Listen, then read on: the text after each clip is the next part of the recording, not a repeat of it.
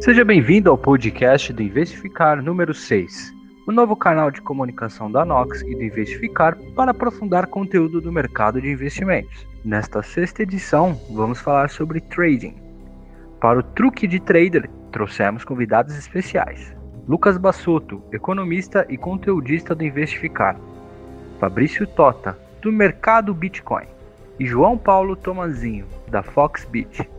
Para mais conteúdos sobre investimentos, acesse também nosso canal no YouTube.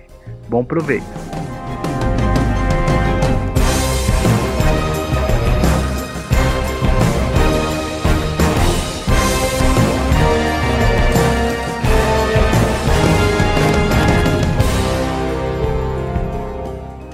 Fala galera, beleza?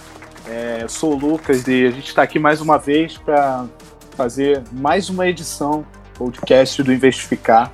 Dessa vez aí a gente está trazendo a referência do filme é, Truque de Mestre, e aí a gente adaptou para o truque do trader, e o Renan sempre trazendo essas referências, é, ligando sempre aí, trazendo um tema especial, é, tá ficando bem interessante. E no, no, no podcast de hoje a gente foi falar sobre a profissionalização do mercado de trading, mais especificamente no de Bitcoin nos últimos cinco anos. Então, é, eu vi essa transformação com os meus olhos, mas fazer um podcast de uma pessoa só também não adianta muito, que esse é um monólogo. Então, para isso, eu trouxe dois convidados é, que já têm também experiência com isso, com os dois lados do trading. É, eu trouxe aqui o Fabrício Tota, é, trabalhou bastante né, na mesa de, de OTC do mercado Bitcoin. É, agora ele está aí com, com ativos alternativos né, no mercado financeiro também, com precatório, tokens, tokenizando a economia real. Né? E a gente tem também o Tomazinho, ele é trader, foi o meu primeiro professor de, de trading, é, aprendi bastante com ele lá no, curso da, da Foxbit que ele ministrou. É, de, foi, foi o cara que me ensinou a usar BitMEX, é, a, fazer trade alavancado, a, a, saber o que é uma resistência, um suporte. É, e ele gosta muito de, de operar todo dia, né, fazer day trading. Então, com, com, esses dois convidados, a gente vai desenvolver aí o nosso podcast só para dar uma repassada aqui dos assuntos, tá? A gente vai falar bastante aqui sobre é, a profissionalização do mercado, o surgimento de novas técnicas, é, a mentalidade dos participantes, é, levantar aqui a questão: é, ainda dá para ganhar dinheiro com o mercado ficando mais competitivo? É, o que, que vai acontecer com aquele operador raiz, né, que mexe mais a, na mão, faz trade na mão? E a gente vai estudar também o caso, né, que é a diminuição da diferença do preço do Bitcoin aqui no Brasil em relação aos Estados Unidos. E também levantar a questão como você se profissionaliza, como você se torna um trader mais profissional. Então, vamos começar. É, pedir aí pro Tota dar, dar um alô aí pra galera. Fala aí, Tota, beleza? Como você tá, cara? Tô bem, cara. E você? Tudo jóia? Tudo ótimo. É, fala, é, fala aí, Tomazinho, beleza, cara? Vamos. E, e aí, pessoal? Tudo bem? Boa noite. Boa noite. É, então, vamos começar antes de dar uma explicação sobre o mercado de, de trading. É, então, a gente hoje no mercado de trading tem é, mercado, vamos pegar assim, mercado financeiro, tá? A gente tem é, todo mercado ele segue o mercado financeiro, seja mercado de ações, de dólar, de criptomoedas, você tem ali mais ou menos a mesma estrutura, é, que são os especuladores, os, particip, é, os arbitradores né, que fazem operações de baixo risco né, e os criadores de mercado também, que dão liquidez ao mercado. É, Tota, nesses últimos anos, é, você conseguiu ver assim uma. É, o que, que você conseguiu perceber é, no crescimento de participantes de mercado. Você conseguiu ver alguma mudança assim de perfil é, em relação ao, aos participantes? Por exemplo, hoje a gente tem o que? Tem mais trader, tem mais é, pessoas que fazem, por exemplo, é, arbitragem, pessoas que fazem é, criação de mercado, né, os market makers. Qual é a tua opinião sobre isso? Legal. É, poxa, acho que da mesma forma que no mercado tradicional, né, em, em, mercados mais antigos, essa figura do trader, ela sempre existiu e sempre foi muito importante. A mesma coisa acontece para o mercado cripto. Né? Então, é, você pegando as dinâmicas, né, desses mercados, o trader, o que, que ele, que, que ele é, né? Ele existe em qualquer mercado do mundo, né? Se você for na no CEAGESP, você vai ter trader lá também, de alguma forma, sabe? Então, é sempre o cara que está ali no meio do caminho e em grande medida fazendo preço, ou se fechando, fazendo arbitragem entre diferentes mercados, ou eventualmente tomando algum risco direcional, mas sempre com um volume muito grande, um número muito grande de operações. Né? E, e, sempre operações, eh, em geral, operações um pouco maiores, de grandes volumes, só que muito curtas, muito rápidas. Né? Ah, quão rápida? Aí depende muito do mercado. Né? Então a gente, tanto olhando para cripto quanto para outros, outros mercados, né? como alguns mercados de ativos reais, você pode ter isso também. Se ao longo do tempo, no nosso mercado cripto, né, que é o foco aqui, é, isso foi se sofisticando, né? Acho que foi trazendo muitas ideias né, e muitas é, práticas de mercados tradicionais para o mercado cripto já de muito tempo. Quando pegou algum volume né, significativo para você conseguir é, colocar essas técnicas em prática, isso já começou a acontecer. No Brasil, especificamente, já há muitos anos você tem investidores institucionais de é, mercados tradicionais atuando no mercado cripto. Pouca gente sabe isso, né? Imagina que é algo super fechado, mas você tem grandes bancos e corretoras que atuam nesse mercado, evidentemente não com, colocando isso nos seus balanços, né? Mas utilizando a estrutura é, que já existe, né? E trading, cara, vai funcionar para qualquer coisa para operar cripto, usando justamente os mesmos mecanismos de controle de risco, por exemplo, tomada de posição ou balanceamento de posições conjunto com outros ativos que já existia no mercado tradicional. Então são, são e, e isso tem pego mais tração, acho que daí tem um, um, feliz encontro, né? Se você desce um pouquinho mais, vai para a pessoa física, uh, isso está crescendo muito. Não só no Brasil, mas no mundo todo, né? Você tem o caso da, da Robin Hood lá nos Estados Unidos, ah, que, que é deu, sensacional. Né, que, cara, impulsionou muito esse mercado do do trading, né, no, mundialmente. É, o caso da, da Robin Hood, cara, é, você vê ali que foi o, quando as ações estavam despencando, né? O, é, o pessoal fala que foi a vingança das sardinhas, né? No, no mercado financeiro, é, esse termo é, a gente usa muito para o sardinha é aquele cara que faz o movimento da manada, né? Tá todo mundo vendendo, o cara vende, né? Mas dessa vez não, se vê ali, cara, foi bastante gente comprando ações e as ações é, Robinhood com um crescimento enorme de usuários, né?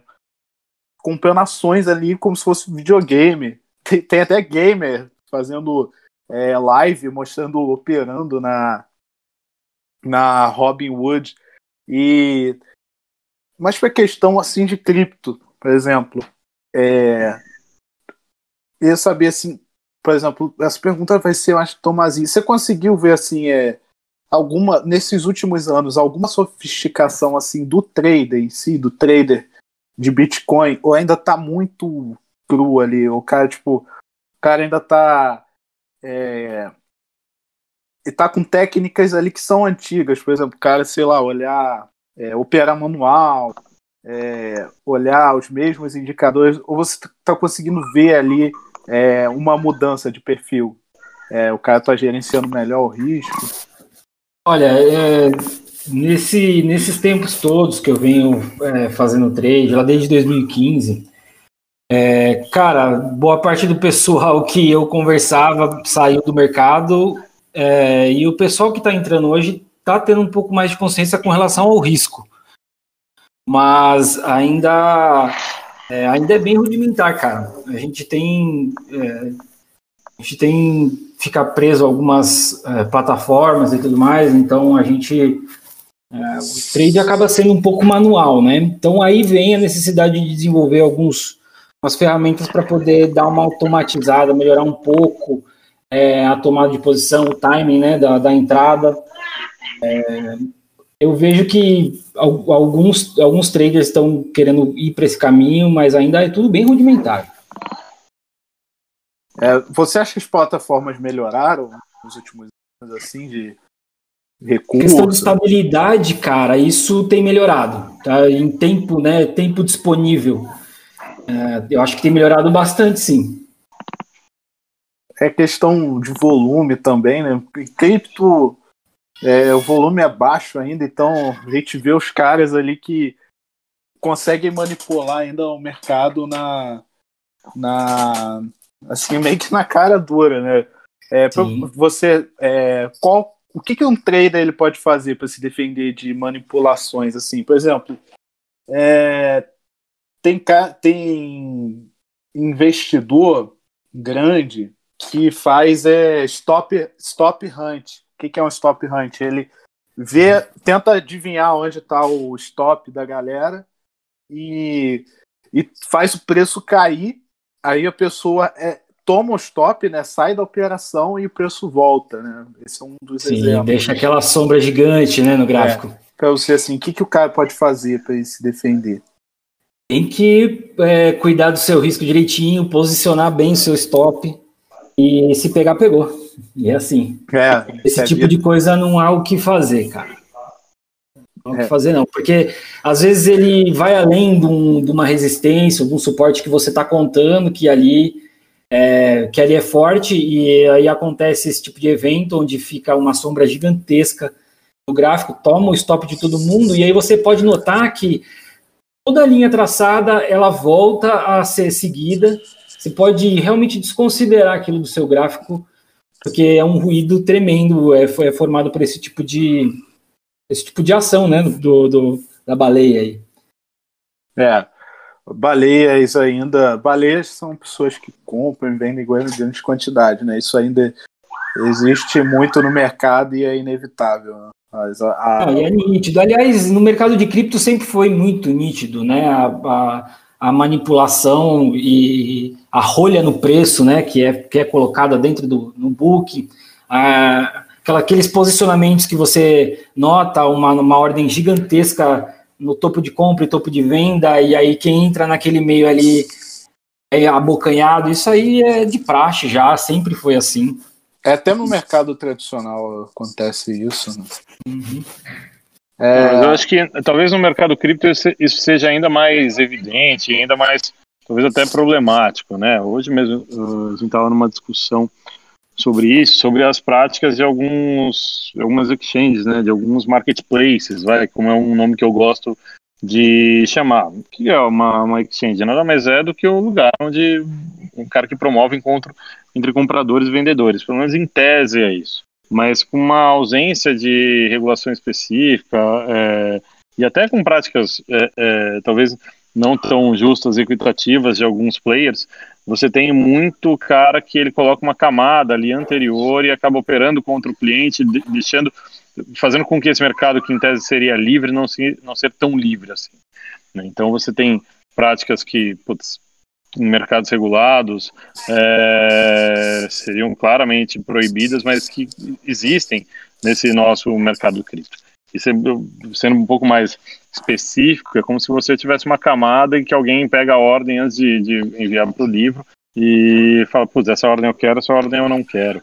Né, e consegue é, atuar ali, mudar o livro antes, ao invés de permitir um fluxo direto entre quem está enviando a ordem e o, o lugar onde o, o, matching, né, o encontro das compras das vendas acontece. Então, isso, por exemplo, acho que nesse, nesse nosso mercado, isso acaba sendo ainda mais problemático de alguma forma, né, porque você manipula, né, não tem as baleias que manipulam realmente com a sua ação, mas você tem, tem outros tipos de manipulação ainda nesse nosso mercado. E isso só deixa. Por que, que isso existe? Porque é fácil, porque tem pouca liquidez, poucos volumes. Sabe? Então é, não é tão, tão difícil você fazer esses movimentos, em especial em momentos é, de baixo volume, como a gente está vivendo agora. É, tem muito. O pessoal chama isso de front running, né? Muito. Exato. É, tem, por exemplo, é, cara, ele consegue ele consegue ter a ordem dele executada primeiro do que as outras, quando na verdade é, deveria ter ali uma, um critério, né, para poder ver como que vai ser feita essa cumprimento é, dessas ordens. É, o mercado, em termos de volume, ainda tem muito a evoluir, né? A gente viu no, no, no ano passado, em abril, acho, relatório da Bitwise, né? Você deve estar mais por dentro disso, Tota falando que 90% do, do volume, do Bitcoin mundial é, era falso. E a gente teve um até aqui no Brasil, um caso aqui, eu vou falar nome, mas de corretora que, que, falsificou o volume, chegou, o volume da corretora chegou a ser o maior do mundo. É, então, isso é um desafio, né? Acaba que, no fim das contas, é, esse mercado ainda é pequeno, mas você vê, você acha que a gente está indo para um caminho certo, assim? Qual, qual é a tua opinião sobre, sobre isso? É, realmente, a gente teve, tem, tem problemas. É uma forma de você mostrar pujança. Você fala, meu, olha como eu sou grande, olha o volume que passa aqui. E não tem nenhuma forma, né, objetiva de você impedir isso, né. Uh, boa parte das análises que são feitas é, de modo a verificar de fato o volume, elas procuram ver, pô, Será que o volume acontece da mesma forma que acontece nas outras exchanges, né? Então, pô, tem uma distribuição de volume ao longo do dia, por exemplo, que é meio igual em qualquer lugar. E você vê que em determinado mercado é diferente. Ou no tamanho das ordens, né? Eles seguem mais ou menos um, um padrão ali em todos os lugares, né? Algumas ordens um pouquinho maiores, algumas ordens um pouquinho menores, mas em alguns lugares realmente não faz o menor sentido a forma como isso acontece. Então, é, essas práticas, né? essa é mais uma prática que, que, que não é fair, que não é justa, mas que alguns players acabam acabam tendo, né, esse tipo de conduta, né, e realmente o volume efetivo ali de mercado esporte, mercado à vista, vamos dizer, ele não é tão grande.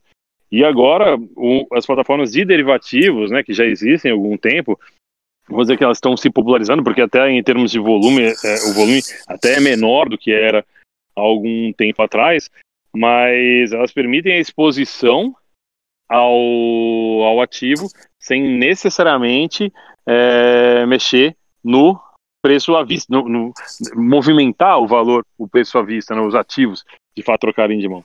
É, você conseguiu ver é, alguma mudança é, no perfil do, do cliente do MB nos últimos, nos últimos anos? Que eu eu trabalho com, com cripto já desde 2017, com Bitcoin, né? Passei por corretora também. Trabalho em uma, é, apesar de não se definir como corretora.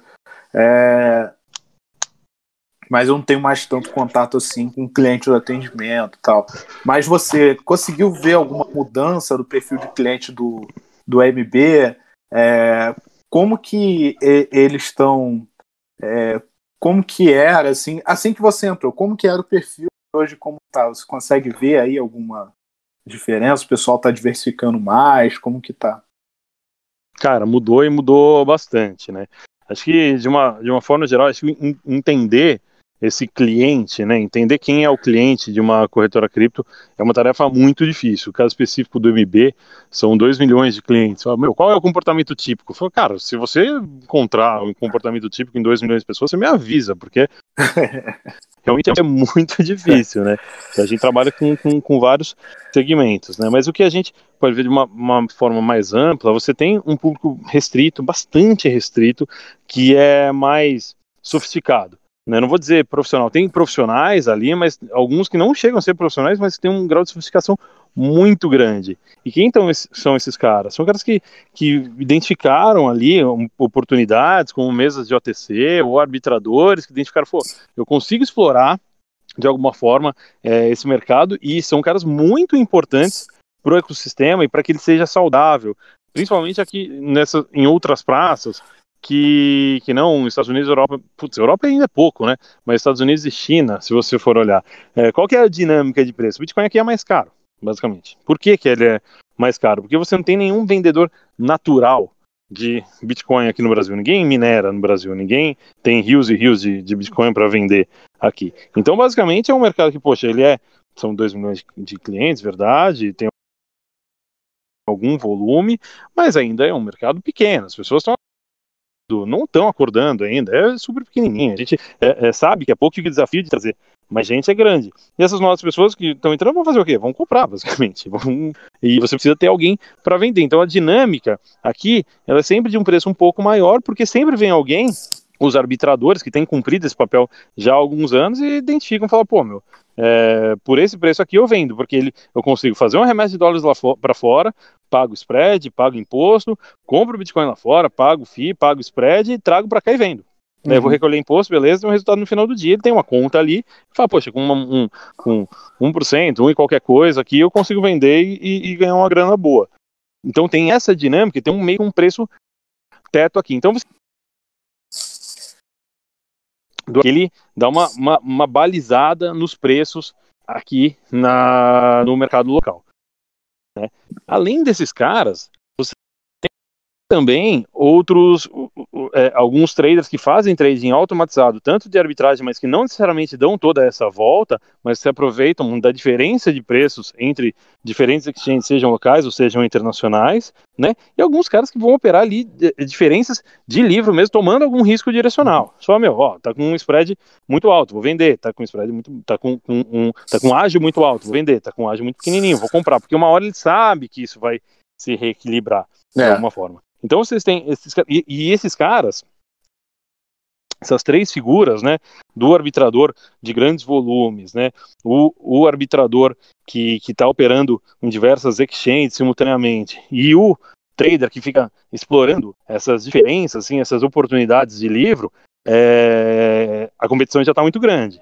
Né? Você tem gente, cara, que, que já investe uma boa grana, que trouxe expertise de outros mercados para conseguir fazer isso. Então, a, a, briga dos robôs, e olha que, cara, no mercado Brasil, aqui, né, com um grau de sofisticação muito inferior ao que existe lá fora, mas já é uma briga bastante interessante, sabe? No, Ainda no, dá para ganhar dinheiro, você acha? Dá para ganhar dinheiro, mas você já tem que chegar jogando. Não dá para tempo de aprender muito, não, sabe? Ainda dá, mas é, tem que gastar uma, uma grana ali. Você tem, tem caras que fazem isso sozinhos até hoje. É ele, ele mesmo, só que você tem um, um, um feliz encontro de um cara que tem a grana para colocar, tem o tempo para programar, sabe escrever código, né? E sabe, entende é, é, é, razoavelmente essas dinâmicas de mercado. Então, você. É, aí é isso, é, difícil. É muito raro, é muito raro mesmo, é, muito difícil. Ganhou na loteria, né? Se você souber onde esses caras moram, você me fala que eu vou lá. A pé. Ganhou na loteria. Quem acha isso ganhou na loteria, né? Exatamente. É, é, é, realmente um encontro muito difícil. Então, assim, equipes organizadas ainda conseguem disputar esse mercado, ainda que não custe exatamente barato. Tem espaço, a gente vê que tem espaço pela dinâmica do, do mercado, você vê que tem oportunidades que eventualmente ainda não são aproveitadas. E a gente está numa entre-safra, ao meu ver, né? Com essa volatilidade super baixinha, é, cara, não esse dá, não é o normal. Oportunidade. Não abre, não abre oportunidade. Não abre eu tenho, oportunidade. Eu tenho um robô é. que mexe com. Ele também faz arbitragem. Cara, ele não acha, sabe? Uhum, não e tem. Quando, e quando acha, não, sabe, ele não, não. Não vai, não consegue, porque já. Porque já. O mínimo que abre já vai todo mundo lá. Então. Uhum. Tá, tá, tá realmente complicado. E, você abrindo essa parte, é, abre até um, uma parte que eu queria falar, né? Que é, nos últimos anos a gente está vendo muito no, no Bitcoin, mercado financeiro, a gente viu isso nos anos 90, 2000, que é o surgimento do, do HFT e do e do das técnicas, é, surgimento dos robôs e do, das técnicas de HFT. Então, HFT é o cara que fico fazendo milhares de operações ali por minuto, né? Muito rápido. É...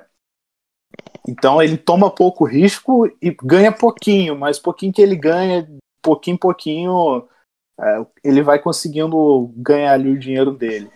É, a gente comentou sobre isso aqui, é, competitividade e tal.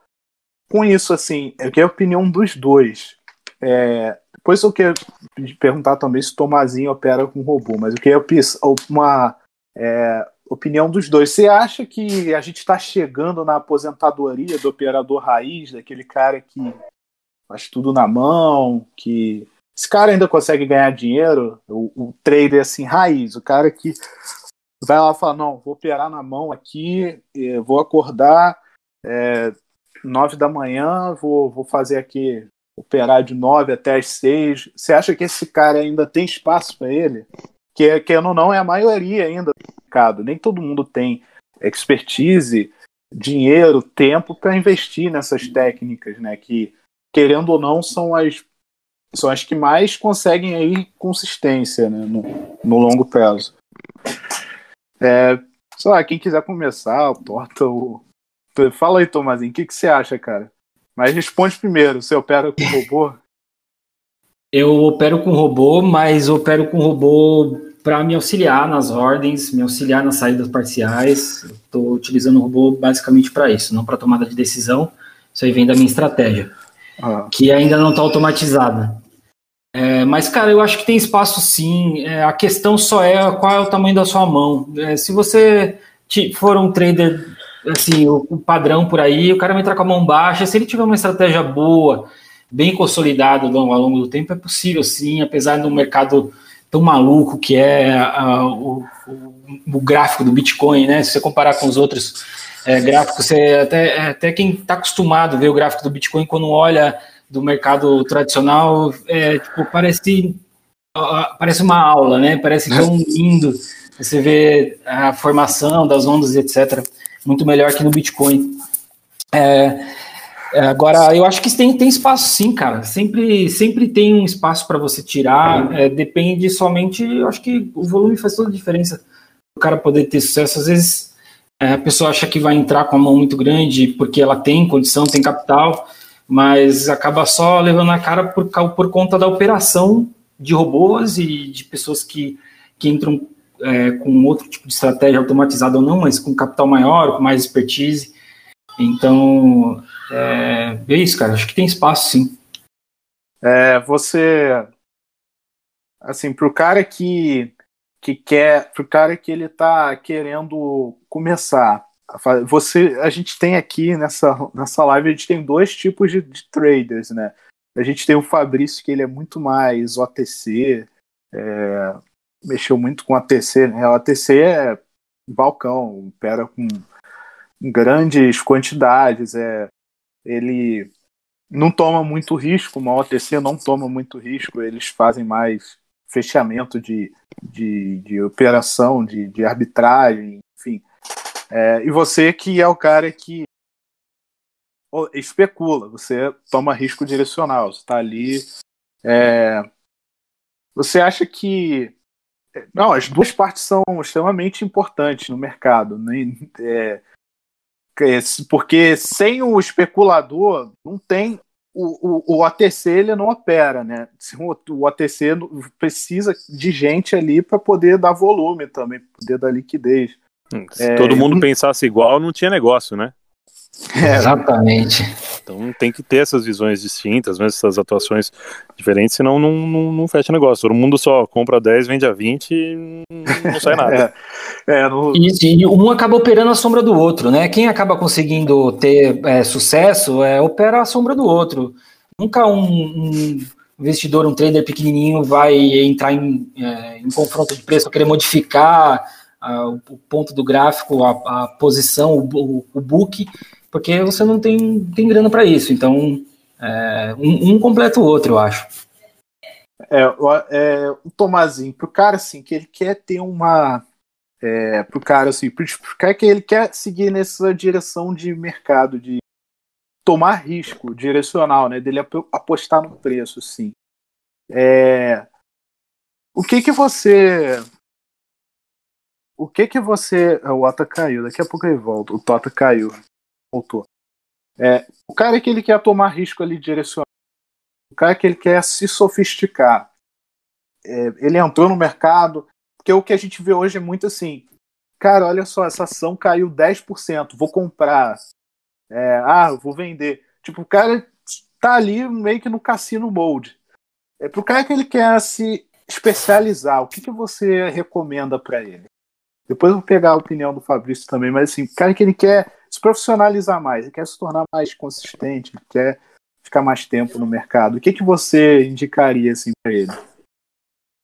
Bom, primeiramente, para que a pessoa é, tenha um bom gerenciamento de risco, isso é óbvio.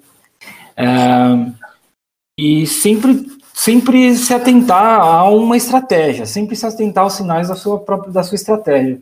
Não adianta, é, a maior, maior, parte das pessoas que entram no mercado e depois saem é, arrependida de ter entrado, né, que essa é a verdade, é, a maior parte das pessoas, elas é, não, não, seguem, sabe o que tem que ser feito, mas não segue é, a própria receita que já viu dar certo. Né? Então, é, tem gente que acha que é besteira você testar com, é, sua estratégia com uma conta demo. É, então, o que eu poderia dizer para que a pessoa se especialize é, de fato, fique master na sua estratégia. E isso pode ser abrindo uma conta demo, é, pode ser simplesmente, é, principalmente para o trader que vai entrar com a mão bem pequena, você pode muito bem fazer as simulações no seu gráfico e ficar muito bem com a sua estratégia e gerenciar bem seu risco, que é possível. É, o cara estudar mais, né? Ele saber, é. ele saber o quanto que ele pode perder, o quanto que ele pode ganhar, né? Esse pro cara que ele quer tomar risco, né? Exato. É o, o, o trader que vai dar certo com 100 reais, ele vai dar certo com mil reais. Então, a questão só é o quanto ele está disposto a pagar para aprender. Então, é, tendo ou não, tem que é, é uma coisa assim, muita coisa do mercado você só aprende mesmo tomando prejuízozinho ali. Todo mundo tomou, todo mundo toma quando tá. É, ô Tota, pra você assim, pro cara que ele quer operar de forma é, mais neutra, né? Tomando menos risco. É, ele consegue fazer isso de sem ser de forma automatizada, ele, ele consegue é, ele consegue é, operar isso consistentemente ou só em situações assim, tipo, ah, o preço do Bitcoin no Brasil tá 20% mais caro que. Pô, caiu de novo. Deixa eu ver. É, vou retomar a pergunta. O Tota. Tá é, conseguindo. Acho... Sim, sim. É, só deu, um, deu uma falhadinha, mas tá jóia. Putz, acho que assim, nesse tema, né, de para ficar mais neutro, aí fica mais complicado mesmo. Porque aí a máquina vai ser superior. Vai ser muito ah. difícil. E se tá muito aberto, tem alguma razão para isso, provavelmente, né? É, Onde, porque nem...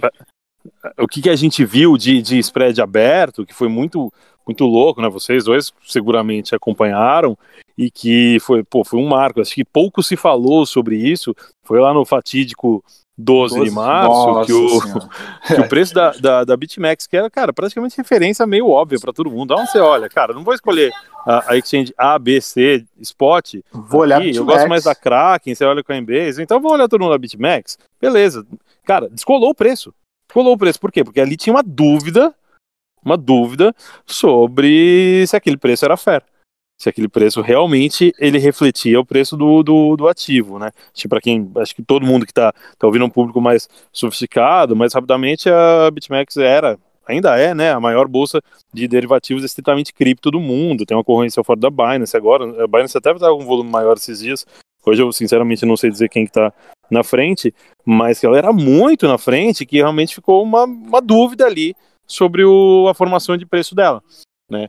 Então, pô, tinha uma, uma arbitragem ali para explorar? Tinha, só que tinha um risco a mais que você não contava duas semanas antes, né? Uhum. Então, acho que entender por que que abre tanto esses spreads, essas diferenças é uma coisa fundamental. Mas em mercados normais, você vai explorar essas diferenças para ficar mais neutro, cara, a máquina vai ser superior, o bolso mais fundo vai ser superior, né?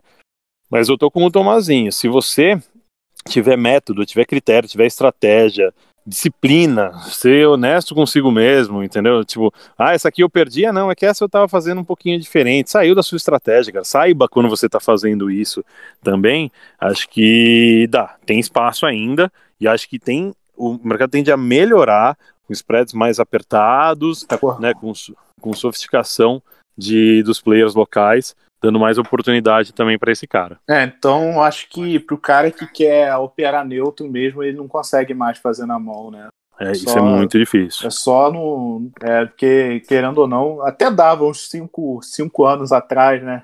Aí é, dá. E eu trouxe até um caso pra, pra gente falar, né? Que é, eu não sei se o Tomazinho pegou. Você deve ter pego, Tomazinho, que acho que você tá no Bitcoin desde 2015 também, né?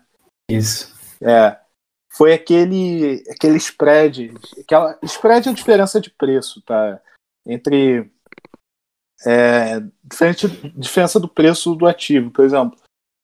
Cara, a gente tinha um spread enorme entre o preço do Bitcoin nos Estados Unidos e no Brasil. Se você pega o dólar comercial, pegava o dólar comercial, multiplicava pelo preço do Bitcoin é, e comparava com o preço que estava aqui no Brasil, dava coisa assim de 10, 20%, né?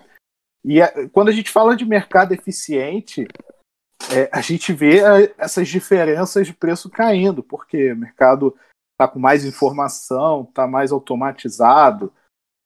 E foi exatamente o que aconteceu, né? Hoje se abre aí 2%, 3%, a galera já está caindo dentro. Ô Tomazinho, como que você vê você, é, essa diminuição de spread? Você vê isso como um sintoma prático?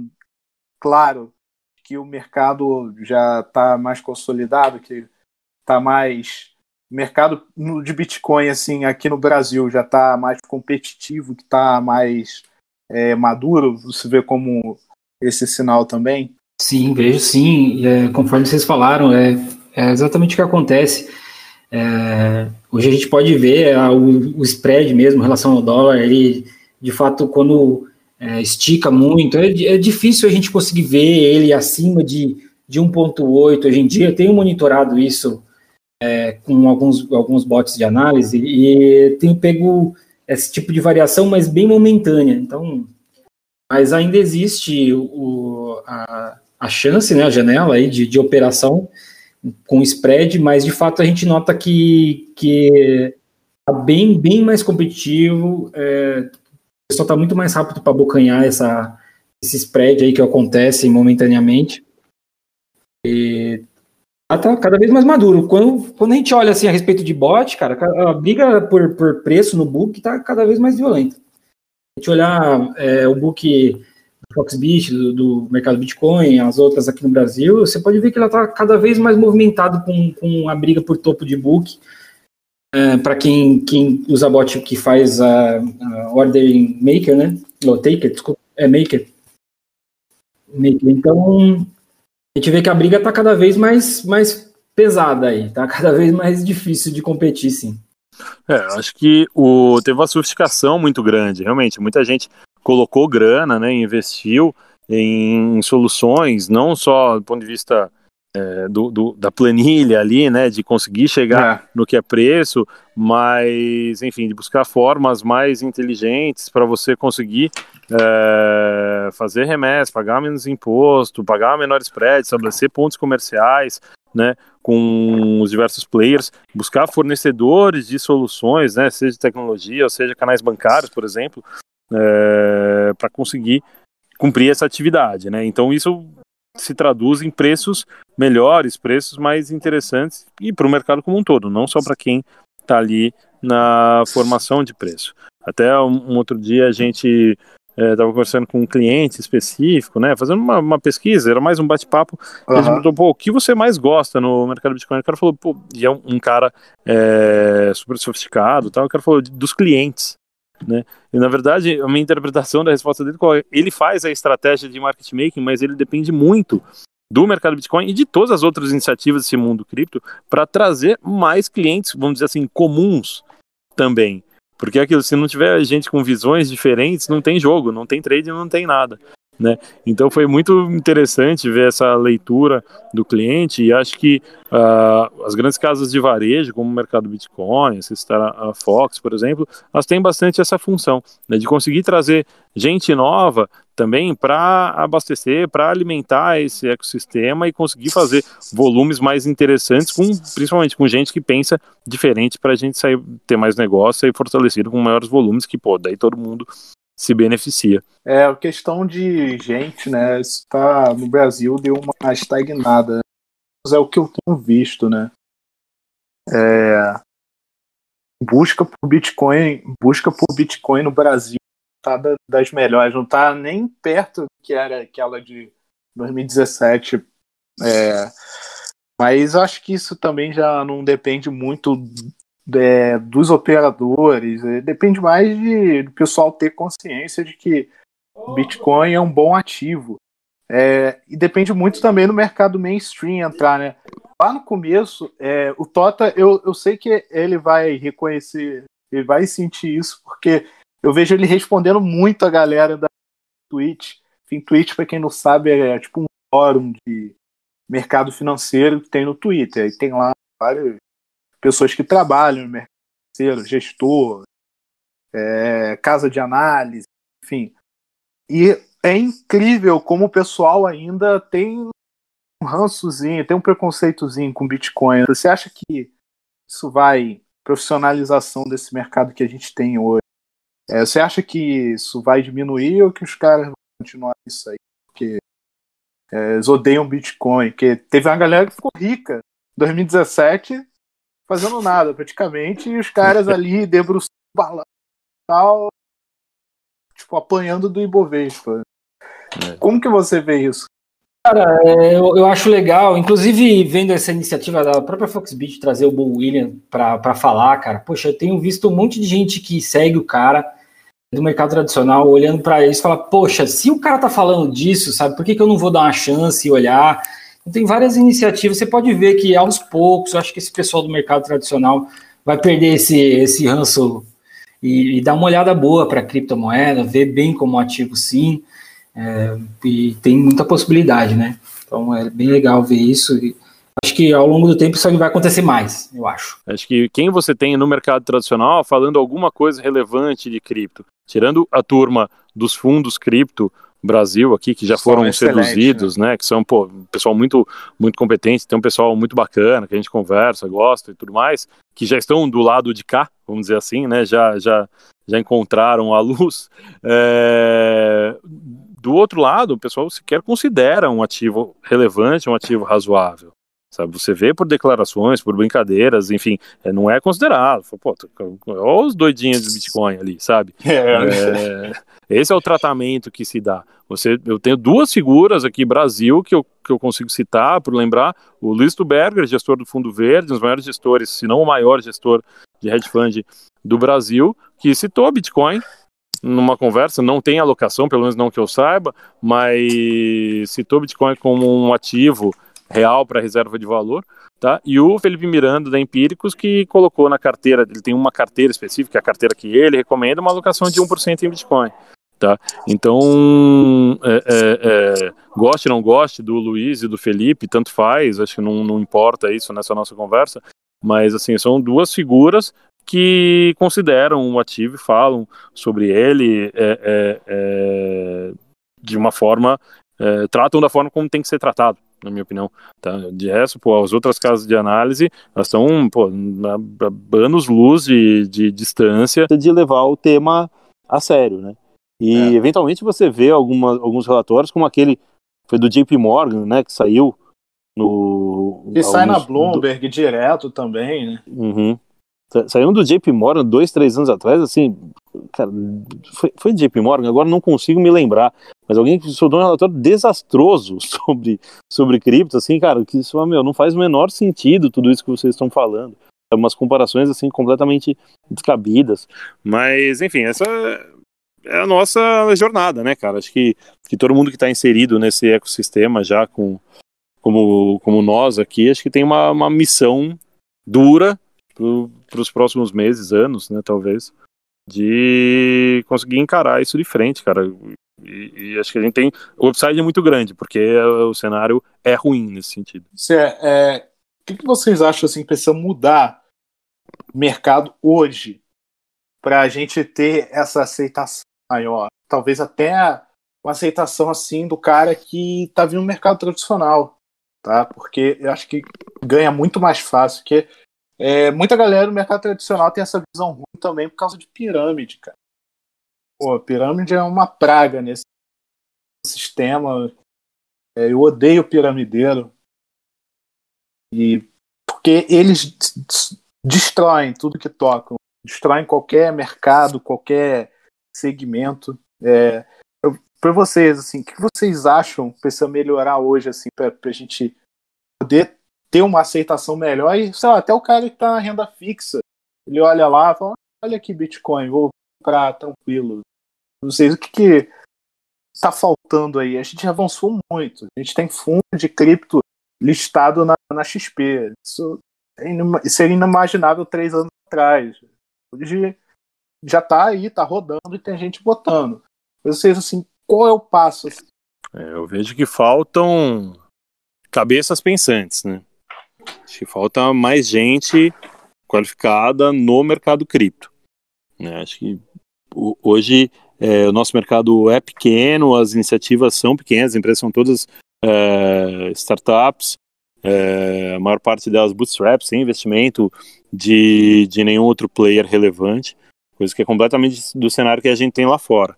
Né? E atraindo mais gente para esse nosso mercado, você vai conseguir dar mais voz, vai conseguir chegar a mais pessoas e vai conseguir bater de frente nessa argumentação com os incumbentes do mercado de investimentos. Sabe? Eu acho que essa aproximação ela é cara, muito importante, muito relevante e muito trabalhosa, muito difícil. Né? Acho que somos poucos, né? Pega, que agora não está tendo mais, mas pega os eventos cripto. Você vai lá, você sabe o nome de todo, mundo. Você chegou há um ano no mercado e você já conhece todo mundo. Você foi em três eventos, você conhece todas as pessoas que você precisa conhecer. Então, acho que é, ter mais gente mesmo nesse mercado, pensando no mercado, criando produto, criando soluções, abrindo novas frentes, é uma coisa muito importante. Acho que isso vai além de qualquer coisa. Acho que dessa parte da, da, das pirâmides, eu, eu tenho uma visão diferente com, com relação a esses golpes. É, eles nunca foram o nosso mercado, entendeu? Acho que eu comparo, pô, você pega o cara do do JJ Invest, que foi um, um, cara que deu um golpe, um agente autônomo deu, deu um golpe. O agente autônomo comum não está preocupado com esse cara, porque esse cara não representa os agentes autônomos. Pergunta uhum. para o pessoal de crédito sobre um agiota que deu um golpe numa cidade interior. O cara não está preocupado sobre o agiota da cidade interior, porque isso não representa o mercado de crédito. E minha visão é, é, é pouco parecida nesse sentido. Cara, não estou da menor importância para isso, porque esse cara não representa o nosso mercado. Esse cara estava se aproveitando de um golpe, porque, enfim, porque tinha, tinha uma forma de conseguir dar o um golpe, tinha incautos, ele, a pessoa também tem a má fé do cara também, né? Ele tem um trabalho de educação financeira muito mais amplo do que especificamente cripto. Eu chego para, oh, tem um negócio da 20% ao mês garantido, cara, você sabe, você não precisa. As pessoas não sabem, infelizmente, as pessoas não sabem que isso é um golpe necessariamente. Entendeu? Então isso é um problema. Né? O problema não está relacionado a criptomoedas exatamente. Eu acho que tudo é com relação à confiança, né? E a, e a informação também. Isso é, de fato é algo novo, é muito nichado, o mundo é bem pequeno mesmo de cripto e é, quem tem contato, quem é, tem contato é, ou conhece, ou entra, estuda, ou desconfia. Então, também por causa das pirâmides, mas eu concordo com, com o Tota, eu acho que tem nada a ver com o que é o mercado, é aquilo são aproveitadores, não dá nem para você é, considerar que isso é algo prejudicial, porque simplesmente é prejudicial para quem não tem informação nenhuma sobre isso. Então, fica difícil de você é, trazer argumentos, né? Mas é, pela total falta de informação. Mas eu acho que, que é tudo com relação à confiança, cara. Com, com o tempo, mais players no mercado, mais, mais gente falando a respeito, é, vai, vai se provar com ao longo do tempo. É tudo confiança mesmo. Boa. É, eu acho que a gente armou bastante coisa hoje. Acho que a gente está tá indo para o fim, tá, que é aproximadamente uma É... E eu vou encerrar, tá? É, eu queria que vocês dessem aí uma.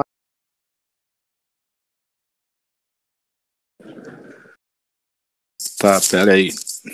Bom, então a gente está é, tá assim, encaminhando para o final, tá? A gente discutiu bastante coisa aqui, falou sobre é, mercado de trading, a gente falou sobre volume em corretora, que, como que isso vem crescendo. A gente falou aqui de mercado de derivativo, de plataforma. O Tomazinho é, deu dica aqui para o cara que quer começar a operar de forma manual, mas ter consistência. O Tota a gente falou de mercado de. É, a gente falou sobre basicamente tudo, né? Desenvolvimento do, do nosso mercado, é, as técnicas que surgiram, é, como que o mercado se tornou mais eficiente, né? Então, a gente é, conseguiu é, desvendar bem esse assunto. Se você ficou aqui até o, até o final, espero que você tenha aprendido bastante. É, espero que você use essas informações para você também, para você conseguir ter um resultado mais consistente, seja na estratégia que for. Tá? É, é um tema que é fascinante, a gente ainda mais para é, para quem está nesse mercado, para quem viu essas transformações e vai vir mais coisa nova. É, para você, é, eu queria deixar aqui uma pergunta para cada um responder. É, pode ser, para cada um responder, é, essa pergunta é a seguinte, tá? É, para vocês ainda, qual vai ser a maior transformação que o, é, é difícil, mas vamos lá. Qual vai ser a maior transformação que o mercado é, de cripto, tá? Aí você coloca Bitcoin, é, as top 10 criptos ali do que estão ali no bolo. Você, qual vai ser a maior transformação é, que a gente vai passar e qual é a maior e qual é a transformação que vocês estão vendo hoje que está chamando a atenção? Difícil, hein? É difícil, cara. cara mas eu, eu, me arrisco a, a, a começar. É, eu acredito muito que, que as coisas realmente funcionam, você percebe que funcionou quando a grande massa, o grande público abstrai. Né? Então, pegar o, putz, talvez o, o aplicativo é, mais utilizado no Brasil de longe, o WhatsApp. Se você chega uma pessoa, é sempre aquele exemplo, se você chegar para sua mãe e falar, poxa, use um aplicativo que usa criptografia ponta a ponta para se comunicar comigo, você manda texto, voz ou imagem, mas, cara, é importante fazer dessa forma, ela não vai entender nada. Sabe, se você uhum. fala, cara, tem um aplicativozinho ali, cara, clica no verde, você vai ver meu nome, clica, meu, grava áudio, manda texto, faz o que você quiser ali, acho que fica muito mais, mais fácil, né? É, é, é, as pessoas não sabem toda a tecnologia que está embarcada num aplicativo desse. Né? Quando você tiver o uso de cripto, seja para investimento, seja para pagamento, seja na forma de um de token, é, para qualquer outra função, uh, e a pessoa não souber que ela está fazendo, tudo que está rolando ali, não precisa se preocupar com chave, não precisa se preocupar com livro, não precisa se preocupar com um monte de coisas que a gente falou aqui e que são de suma importância, aí acho que você, a gente vai estar tá vendo que o mercado está andando e você vai ver essa atração e, cara, é um negócio explosivo. Acho que como o impacto que isso pode ter na vida das pessoas e o impacto em vários aspectos, seja investimento, seja é, seja usar como um utility mesmo, é muito grande, sabe? Acho que essa transformação que em alguma medida a gente está fazendo no, no mercado Bitcoin, com MBA de raças, com tokenização de ativos reais, mas é um passo pequeno, um passinho pequeno, mas é assim que se aprende, né? um passo por vez. É, acho que essa é a grande possibilidade que a gente tem. Qual caminho a gente vai percorrer, quem vai conseguir percorrer, não sei. A gente tem exemplos para seguir, mas cara, eu tenho certeza que a gente tem, primeiro, que a gente tem um campo muito grande para explorar, segundo, que tem muito obstáculo também, porque os incumbentes, quem já está ali tomando conta de, seja, para ficar em dois exemplos, mês de pagamento ou investimentos, a briga já é muito grande ali. E é ali que a gente tem que brigar também. Então acho que tem uma, uma missão dura, mas é o que a gente tem que fazer. É, eu acho que isso está ocorrendo, é, isso é algo que vai ser amadurecido ao longo do tempo. A gente tem, como, como o Tota falou aí, tem muitas iniciativas aí para facilitar a utilização. Acho que isso está em andamento. É, eu ia dar uma viajada aqui, dizer que eu acho que uma, a grande, o grande impacto que a gente pode ver, é, poderemos ver ainda com a utilização de criptomoedas, seria talvez na, na utilização dela junto com dispositivos IoT e pagamentos entre é, equipamentos de, de internet das coisas, podendo trocar serviços automaticamente com micropagamentos em criptomoeda. Eu acho que é, isso é algo que está um pouco além, até porque a, a própria adoção de IoT ainda está bem rudimentar, mas é algo que provavelmente está aí na, na, no horizonte e, e, com certeza vai ser a maior utilização e a maior revolução que a gente vai ter na utilização da cripto, da cripto, das criptomoedas. Bom, pessoal, acho que a gente pode encerrar por hoje. A gente falou aí por hora aí aproximadamente. É, foi um prazer receber cada um de vocês. Eu quero deixar aqui aberto que é, espero poder convidar é, vocês dois para outros temas, é, não necessariamente nessa nós três, mas vindo em cada tema. É, mas eu gostei muito, achei que foi, foi bem proveitosa. Conversa, o pessoal que vê isso aí vai conseguir aprender bastante. É, então, deixar aí meus agradecimentos. Valeu, galera.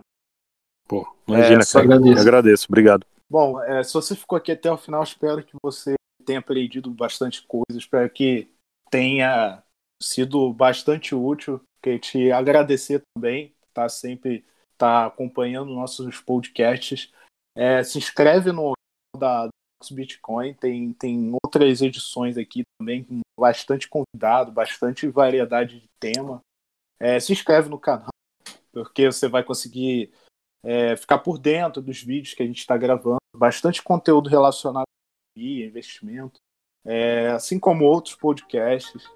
É, visita também lá o Investificar, que lá também tem tudo que você precisa saber de, sobre investimentos, tá? Sobre é, Bitcoin, investimentos, economia.